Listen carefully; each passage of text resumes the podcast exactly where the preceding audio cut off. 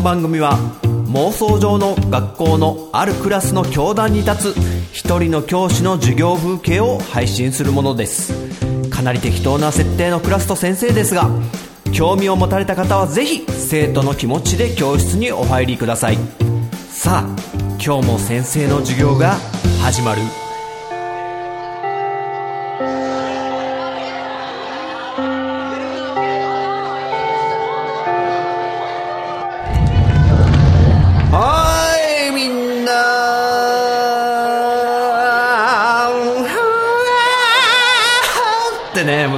アドリブで適当にやっちゃったけどはいはい席につけと思ったらお女子なんだみんな立ち上がっておお何？アカペラアカペラ。おおおハモってあうまいじゃん。おおおいやいや上手上手。お見事お見事。ねすごいね。はいはいまあとりあえず座って座って。どうしたの？急に。あああ椎名がああリトルグリーモンスターね。あの5人のアカペラグループ女の子。ね紅白にも出てた。あこのリトグリがすごい気に入っちゃってハモリとかやりたくなっちゃったと。ああいいじゃんいいじゃん。上手だったよすごい。いいよねリトルグリーモンスター。あのアカペラグループで女の子っていうのが今まで多分なかったよね。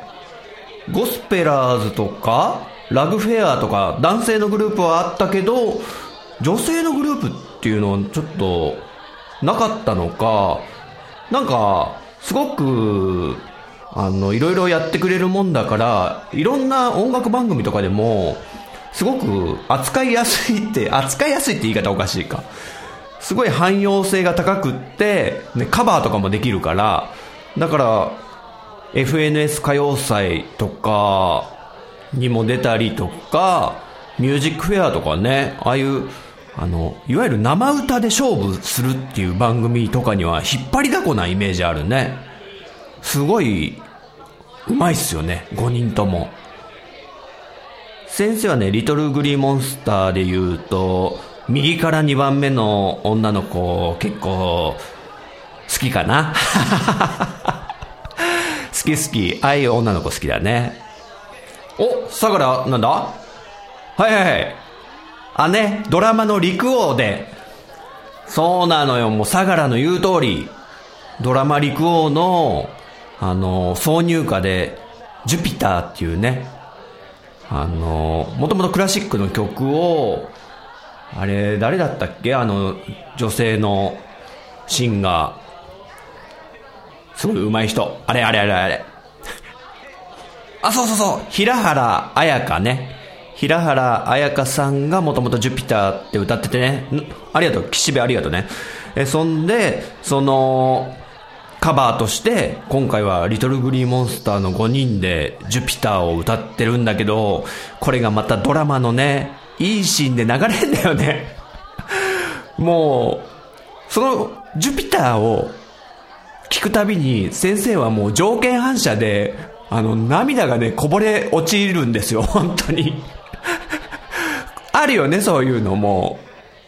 あなるほどね。今年も来るかもね2018年もリトルグリーモンスターがかなりグイッと。女子は結構夢中であると。いいね素敵だね。あちょうどいいわ。あのちょうどねこのコーラスっていう言葉が出てタイムリーだね。ねあの合唱コンクール。みんな大好き合唱コンクール。あるからねみんな。もちろんもちろんやりますよ。でね各クラスであの曲をね決めてあの体育館でやるわけだけども。今回はねこの2年 B 組の曲は先生が作ることに決めたんで。おーあー作る作る。ほんマジでマジで。アレンジとかも。うんうん。それでちょっとみんなに歌ってもらおうかなと。そうだね。まだちょっと合唱コンクールまではね時間があるからあのまあ頑張って先生作ってみるけどでもちろんあのパートを分けてねアルトソプラノえー、テノール、バス、みたいな感じで、女性の声と、男性の声、4声ぐらいでね、ちょっと分けて、作ってみようかなと。まあ、先生もね、あの、合唱曲なんて作るの初めてだから、ちょっとうまくいくかわかんないけど、ね、作ったらね、ちょっとみんなにも、ね、歌、手伝ってほしいと思ってるんで、ね、ポッドキャスト経由で聞いてるみんなも、わかったかな？ね、えー、前にちょっと生徒のみんなに参加してもらった曲にね、掛け声で参加してもらうってのがあったけども、今回は合唱曲なんでね、あの、パートを割り振って、みんなに歌ってもらおうと考えてるんでね。まあ、考えてるだけで、まだ何も作り始めてもいないんでね。ちょっとどうなるかわかんないけど、あの、喉のケアとかはね、大事にちょっとしておいてほしいかなと。はい、という感じでね、えー、合唱コンクール2年 B 組も出るぞっていう、それはちょっとね、予告しておくんで、えー、みんな心の中に、えー、ストーン、ズシャッとね、あのー、とどめておいて、え？なんだよ、橋田。え？ちょっと意味わかんないって、その表現。意味わかんねえよ。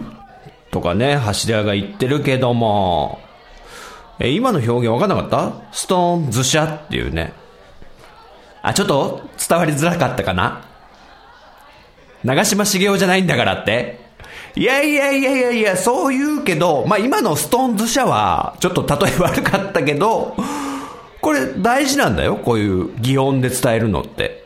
長嶋茂雄さんのがなんか、ね、ちょっと馬鹿にするみたいな風潮あるけども、これ、こうやって擬音とか、あの、音で伝えるのって、オノマトペっていう言葉として、あの、認知されてて、実はちょっと、あの、世間でも見直されてるっていう面白いデータがあるんだけど、あ、ちょっとその話しちゃおうかなこの、オノマトペについて。やっちゃおうか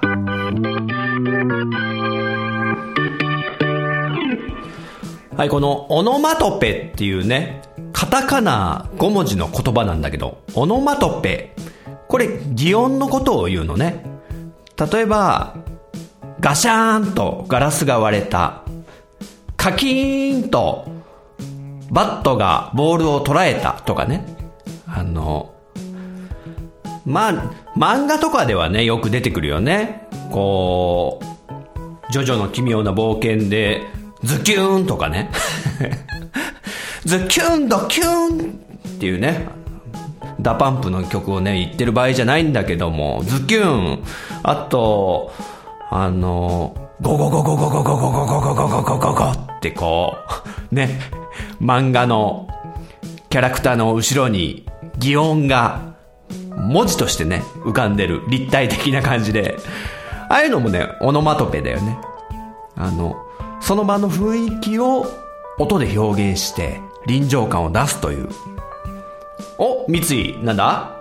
あ、バスケの漫画でも、はいはいはいはい。体育館のね、あのー、シューズでキュッキュッキュッって床をね、あのー、蹴る音とかね。はいはいはい。わかりやすいよね。そこでキュッと、あの、くるっと、ターンしてとかね。そういう言い方もしたりするよね。で、そもそもこのオノマトペっていう言葉もね、あんま聞き慣れないっていうね、みんなもいると思うけど、そもそもなんかフランス語らしいんだけどね。まあ、要は、こういう擬音とか、擬音語であったり、擬態語そういうものを含めて、フランス語では、オノマトペと言うと。まあ、だから今風にかっこいいからそれを使ってんのかな？よくわかんないですけどね。まあ、オノマトペっていうものとして存在すると。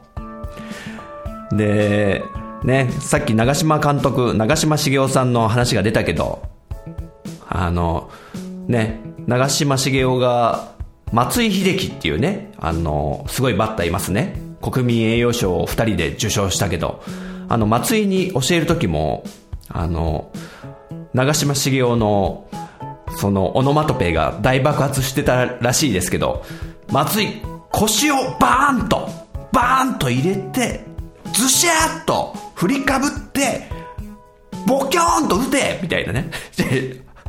実際わかんないでしょ？ボキョーンって。ボキョーンって今言っちゃったけど、ボキョーンはねえな。で、周りからすると、それはもう、あの、何をやってるんだ、本当伝わってんのかな、この、長嶋茂雄の言葉は、松井秀喜に、って思っちゃうようなやりとりだったらしいけど、実際、松井は、その、長嶋茂雄の教えがあったからこそ、あの、これだけの活躍をできるようになったっていうことで、かなり恩に感じてるらしいからね。だから二人にしか通じない何かがあったんじゃないかみたいなことは言われてるんだけど、まあ、その長嶋監督の長嶋茂雄さんの話は極端な例なんだけど、この、その擬態語、擬音語であるオノマトペを使って人に伝えるっていうことは、実はすごく効率がいいことだっていうことで見直されてると。そうなんだよ。普通なら物事を説明するのに長くなりそうな言い回しでも、オノマトペを使っちゃえば、一発で直感的に伝えられるっていうことで、改めて注目が集まってると。ん？なんかいまいちピンとこないってじゃあ、わかりやすいので言うと、雨。雨を表現するのに、ね、このオノマトペ。擬音はいっぱい使うよね。はい、じゃあ、佐々木。雨が降ってます。さあ、どうやってオノマトペで表現する？ザーザー。ああ、そうだね、そうだね。シーナ。しとしと。ああ、あるあるあるあるある。えー、岡部は？え、パラパラ。ああ、なるほどね。え、他にも？じゃあじゃあ、雨が降ってる。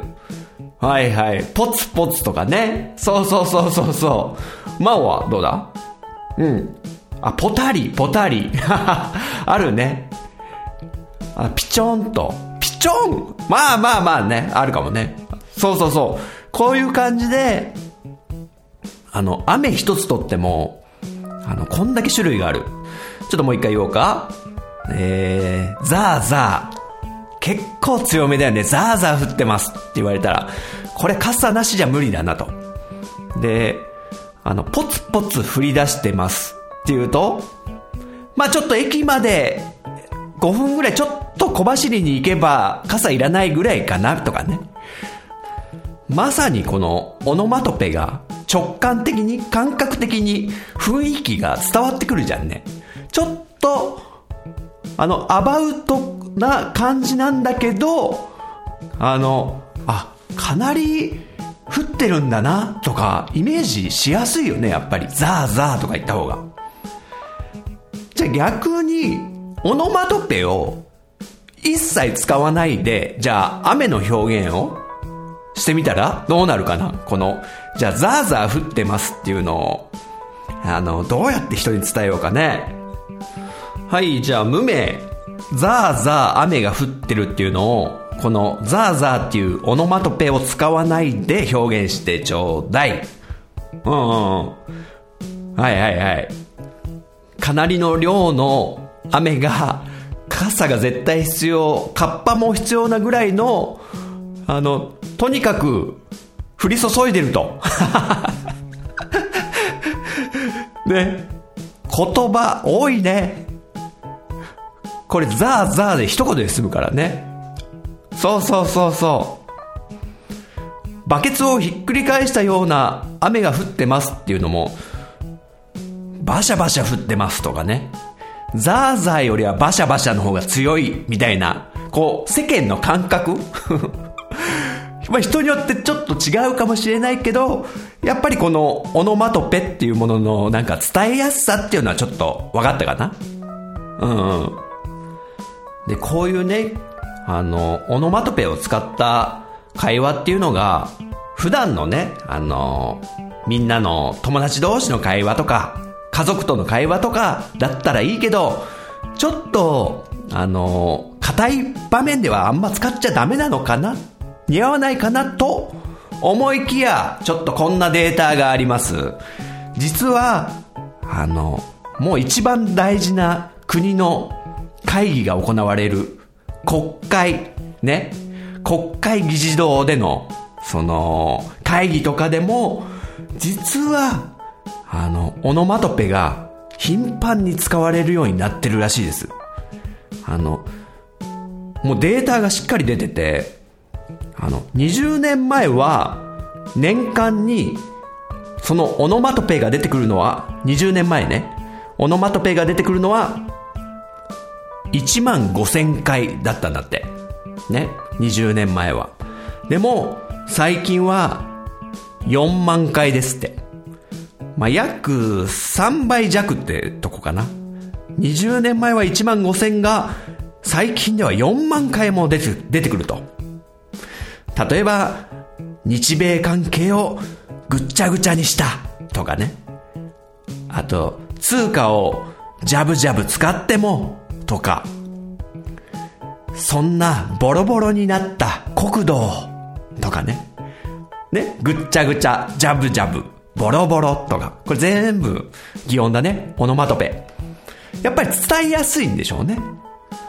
そんな日本のトップであられる国会議員の方々も乱用しちゃうぐらいに便利なものであるオノマトペ。すごいね実はそれだけじゃないよ。オノマトペ。実はあのね、みんなが大好きなお菓子とか、パンとか、まあ、食料品ね、飲食関係のものでも結構使われてますね。まあ、ある年のデータでは、あの、食品とかにね、使われた、あの、オノマトペをこうデータとしてまとめてあるものがあるんだけど、オノマトペ食品調査っていうのがあってね、第1位がもちもち。ありそう、ありそう。ね。ありそうでしょ？もちもちピザとかね。もちもちラザニア。ありそうね。で、4位にサクサク。これもね、美味しそうだよね。サクサク。で、6位にホクホク。7位にサクッと。で、9位にとろーり。全部ね、このえー、擬音と呼ばれるオノマトペであると。食料品にもこうやって、あの、もちもち、サクサク、ホクホク、とろーり。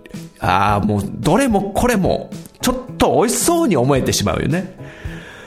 で実際になんか、えー、あるメーカーさんの調査によると、そのオノマトペを、ね、食料品のタイトルというか、名前に使った途端、もちもちとかつけた途端に、通常の5倍の売り上げ効果があったっていう報告もあるんですよ。ね。それだけ直感的に人の食欲を刺激しちゃうから美味しそうだって思ってつい手に取っちゃうこのオノマトペの凄さ。もちもち、ホクホク、サクッと、とろーり。もうちょっとよだれ出てきちゃうもんね、先生話してて。えー、飲食関係はそういう感じで、さあ、それだけじゃないですよ。このオノマトペの凄さ。実は、医療の世界でも使われてると。あのね、お医者さんが患者さんとこう会話するときに、それぞれの個別の症状とか、ニュアンスをどうやってあの的確に伝えるか、そして患者さんから汲み取るかっていうことで、あのこれも重要視されてるんだって。例えば、あの、頭がどうやって痛みますかっていうのも、あの、キリキリ痛いんですけど、とか、あるよね。ちょっとジンジン来る感じなんですけど、あ、今回はちょっとガンガン、なんか頭がガンガン来てます、とかね。それによってまたお医者さんも、あ、多分、この痛みはここに異常ができてるんじゃないかみたいなことでも、かなり伝わりやすいらしいんですよね。痛みのなんか深さがわかるというか、深度、深さ。なんとなくやっぱり、キリキリよりガンガン痛いって方が、もうなんか、割れるような痛さっていうの？もうなんか辛そうな感じですよね。ガンガン、ガンガンしますと頭が。っていうのがね。こういう感じで医療関係にも結構重要視されてると。オノマトペ。すごいでしょ？だんだんちょっと見方変わってきたんじゃない？みんな。で、これが実際ね、あの、脳科学的にもなんか実証されてるらしくって、この、いわゆるガンガン、キリキリ、もちもちとかね、そういうオノマトペを脳で処理してるときは、脳が活性化してるらしいです。あの、五感を総動員させないと処理できないほど、この短い単語、ギリギリとか、オノマトペのこの短い単語には、情報がぎっしり詰まってるから、まあ容量だよね。バイト数がでかいと。ちっちゃいのに、ぎっしり容量が詰まってるから、あの、脳がもう総動員させないと、処理できないってことで、めちゃくちゃ活性化すると。脳科学的にも、そのような研究結果も出てると。すごいぜ、オノマトペ。オノマトペすげえ使ってこうガツガツ使ってこうとかね。ちょっと 入れてみたけども。まあ、最初の話に戻るけど、あの、長嶋茂雄さんが松井秀喜に、こう、オノマトペを駆使して教えていたっていうのね。結構陸上の業界でも最近はあえてこの伝える方法としてオノマトペを導入してるっていう、えー、とこもあるらしいです。例えば陸上選手の足の踏み込みのこととかも、そこはタンと、タンと踏み込んでっていう言い方と、そこはバシッと、バシッと踏まないとダメだとかね。全然ちょっとニュアンス違いますよね。そういう伝え方の方が、あの、選手が受け取りやすくって、しかもすぐに、あの、実践しやすいということで、スポーツ業界でも、あえて取り入れられてるらしいオノマトペ。すごいぜ、すごいぜ、オノマトペ。って感じでね、ちょっと、先生すげえなーと思ってこの話聞いてね、ちょっとみんなにも紹介したくって話したけども、すごいでしょ？オノマトペ。ガンガン使っていった方がいいよね。どしどし、先生も受け付けるんで。まあ先生の話はここまでなんだけど、ちょっとまとめようかね。オノマトペ。あの、実はもう馬鹿にできないものであると。短い言葉なのに、ね、実に多彩なね、情報量を誇ってる。すごいね。え短い時間でいかに情報をたくさん伝えるかっていうのはね、なんか今の時代にすごい必要なことだと思うんだよね。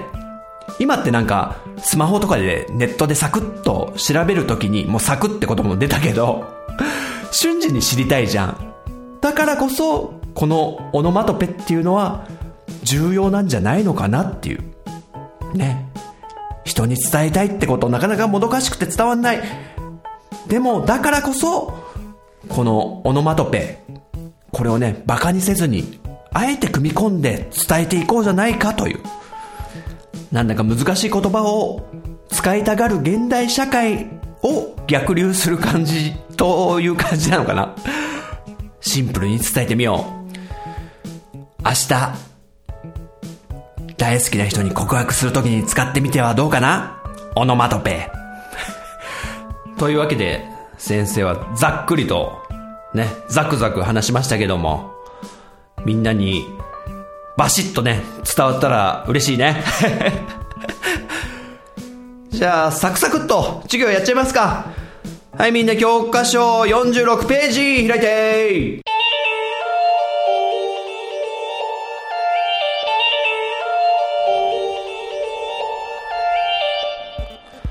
はい、えー、妄想の世界から、えー、現実に戻ってきました、神社です。人学2第3回オノマトペについてね話しましたけども聞いてくださってありがとうございます。オノマトペ便利なんですけどもあまり乱用しすぎるとねそれだけになると何も伝わんなくなっちゃったりするんでね、まあ、それこそ本当に長嶋茂雄さんみたいになっちゃったりしてね。ということで早くも iTunes ストアのレビューをいただいています。あのアマンさんありがとうございます。はい読ませていただきます。あの大人気番組「人学」の続編。妄想学級での素晴らしい授業は必聴です。はいアマンさんありがとうございます。ねもうありがたいですね。ほっとしちゃいますよねアマンさんからあのいただけると。アマンさんはもう iTunes iTunes じゃないや。ポッドキャストをすごくヘビーに聞いてで前はあのー、オルネポさんにもねお便りしてくださって紹介してくれたっていう人学1の方でね。いや本当ありがたかったです。それでリスナーさんも結構聞いてくれたんじゃないでしょうかねやっぱり。その説はありがとうございました。あのー、大事ですね。やっぱり横のつながりは大事だな。そうそう。アマンさんと僕ってあのお会いしたことってありますよね？確か。あの飲みの席で一回ご一緒したような記憶があるんですけどあのもう23年前ですかね。オルネポの桃屋のおっさんさんが東京にいらしたんですよね。なんかナインティナインの「オールナイトニッポン」のなんかイベントかなんかで福岡からわざわざ。でどうせだったらじゃあ皆さんで飲みましょうみたいな風になってその中に僕も呼んでもらえてでもその当時って全然他の番組さんとかも知らないしあのでそこでアマンさんもいらっしゃった気がするんですけどもあの全然お話とかしてないんですけどもなんか勘違いでしたらすみません。またその機会がありましたらその時はよろしくお願いします。はい。人学2では皆さんのメッセージを募集しております。えー、ツイッターのハッシュタグカタカナに人そして漢字の学ぶで人学と、えー、書いてお送りください。ツイッターハッシュタグ人に学ぶです。えー、っと基本的に何でも拾っちゃうんでもしあの読まれたくないとかそこら辺は一言書いてもらえれば あのきちんと把握して読まないので。はい。あとですね長文のメッセージやこっそりとあの伝えたい場合はえー、人学アカウントか僕陣太の個人アカウントに、えー、ダイレクトメールでいただければ幸いです。それではエンディング曲「僕らは列を抜け出して」を聴きながらお別れです。というわけで、えー、次回人学2もお楽しみに。さよならさよならさよなら。